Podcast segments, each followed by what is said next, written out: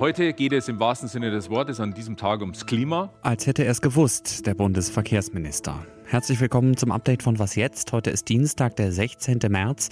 Wir sind der Nachrichtenpodcast von Zeit Online und ich heiße Moses Fendel. Wir reden hier heute nicht nur über das Klima, sondern auch über das Fahrradklima. Redaktionsschluss für diesen Podcast ist 16 Uhr.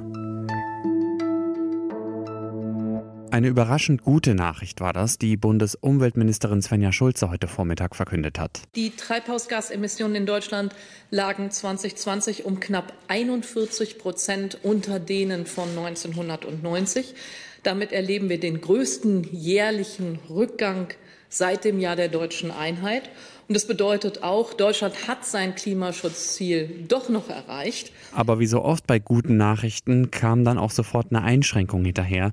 Denn Deutschland übertrifft zwar sein Klimaziel, aber nur sehr knapp. Und auch das wäre ohne Corona gar nicht möglich gewesen. Die Pandemie verzerrt also das Bild. Oder um es mit der Bundesumweltministerin zu sagen, Katastrophen und Wirtschaftskrisen, die ersetzen eben keine geordnete Klimapolitik und keinen nachhaltigen Umbau unserer Volkswirtschaft. Und deswegen sagt Schulze auch, dass die Zahlen kein Grund zum Ausruhen sind. Unter anderem müsse die Stromerzeugung aus Wind und Sonne in den kommenden Jahren deutlich schneller ausgebaut werden als bisher. Kritik und mahnende Worte kommen von mehreren Klima- und Umweltschutzorganisationen.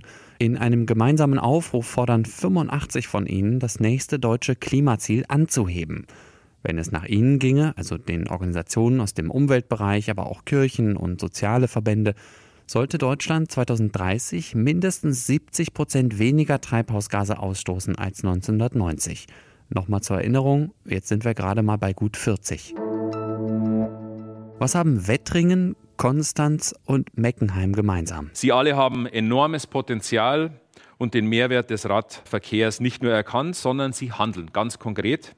Und dazu sollen sich andere Städte ein Beispiel nehmen, um das flächendeckend in Deutschland zu haben. Bundesverkehrsminister Andreas Scheuer hat die 25 fahrradfreundlichsten Städte in Deutschland ausgezeichnet. Ermittelt wurden die vom ADFC, das ist der Allgemeine Deutsche Fahrradclub, und zwar mit Hilfe einer Umfrage. Bei diesem Fahrradklimaindex haben 230.000 Menschen aus ganz Deutschland mitgemacht und bewertet, wie gerne sie in ihren Städten Rad fahren. Auf Platz 1 liegt weiterhin Karlsruhe, knapp dahinter kommt Münster und bei den großen Städten heißt die Gewinnerin Frankfurt am Main, weil die Stadt es zum ersten Mal in die Top 3 geschafft hat. Insgesamt bleibt die Zufriedenheit in Deutschland aber auf niedrigem Niveau. Im Schnitt geben die Menschen dem Fahrradklima im Land die Schulnote 3,9. Im Gegensatz zur letzten Umfrage vor zwei Jahren hat sich also nichts geändert. Womit genau sind die RadfahrerInnen unzufrieden? Vier von fünf Befragten finden zum Beispiel die Radwege zu schmal. Für drei Viertel sind mangelnde FalschparkerInnen-Kontrollen auf Radwegen ein Problem. Und 69 Prozent fühlen sich beim Radfahren allgemein nicht sicher. Kleiner Lichtblick. In Berlin, München, Stuttgart und Düsseldorf spüren die Menschen, dass die Situation wegen Corona besser geworden ist. Stichwort Pop-up-Radwege. Berlin hat deswegen vom ADFC sogar einen Sonderpreis bekommen.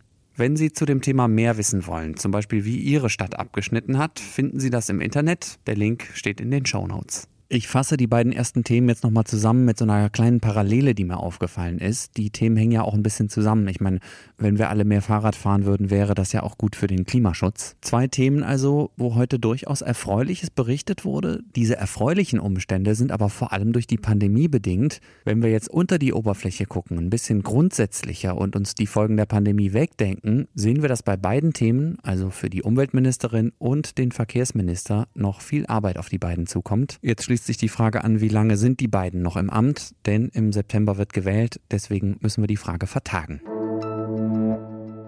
Eigentlich wollte Bundeskanzlerin Angela Merkel morgen mit den Ministerpräsidentinnen und Präsidenten der Bundesländer telefonieren. Sie wollten unter anderem darüber sprechen, wann auch die Hausärztinnen und Ärzte in Deutschland mit dem Impfen beginnen. Aber Bund und Länder haben ihren Impfgipfel auf Freitag verschoben, und zwar deswegen. Aufgrund einer aktuellen Empfehlung des Paul-Ehrlich-Instituts setzt die Bundesregierung die Corona-Impfung mit AstraZeneca vorsorglich aus. Hintergrund sind neu gemeldete Fälle von Thrombosen der Hirnvenen, die in zeitlichem Zusammenhang mit einer AstraZeneca-Impfung stehen. Das hat Bundesgesundheitsminister Jens Spahn gestern Nachmittag gesagt. Ob diese lebensbedrohlichen Hirnvenenthrombosen wirklich von der Impfung kommen, ist noch nicht klar. Prüfen will das die Europäische Arzneimittelbehörde EMA, wahrscheinlich bis übermorgen. Und bis das Ergebnis dieser Prüfung da ist, warten Bund und Länder jetzt erstmal ab. Wie es weitergeht mit AstraZeneca und dem Impfen in Deutschland, das bespricht mein Kollege Fabian Scheler hier bei Was Jetzt morgen früh nochmal ausführlicher. I mean, Germany honestly is not paying their fair share, close to 1%. And they're supposed to be paying 2%. And the United States over the years got to a point where it's paying 4.3%.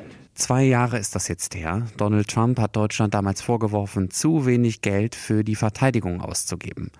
Mittlerweile heißt der US-Präsident ja nicht mehr Trump, sondern Biden, aber der Streit um die Verteidigungsausgaben ist deshalb nicht weg.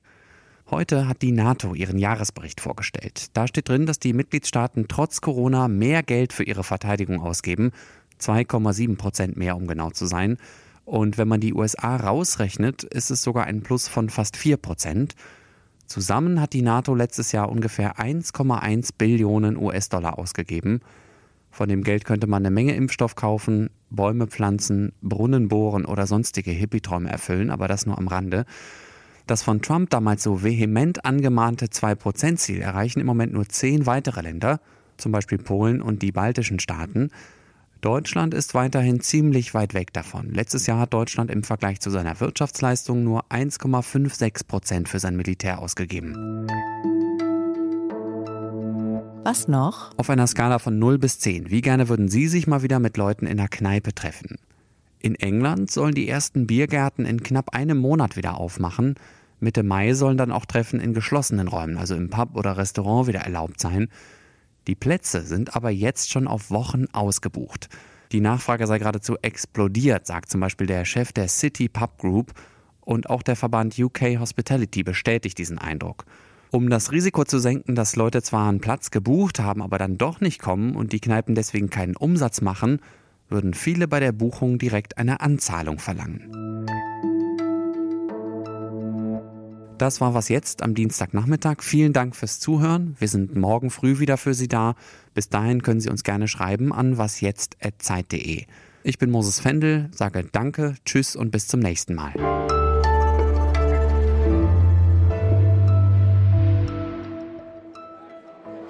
Tja, wer weiß, wann man mal wieder in eine Kneipe gehen kann. Es bleibt also weiterhin nur, sich auf YouTube Videos mit Pub-Atmosphäre anzuschauen.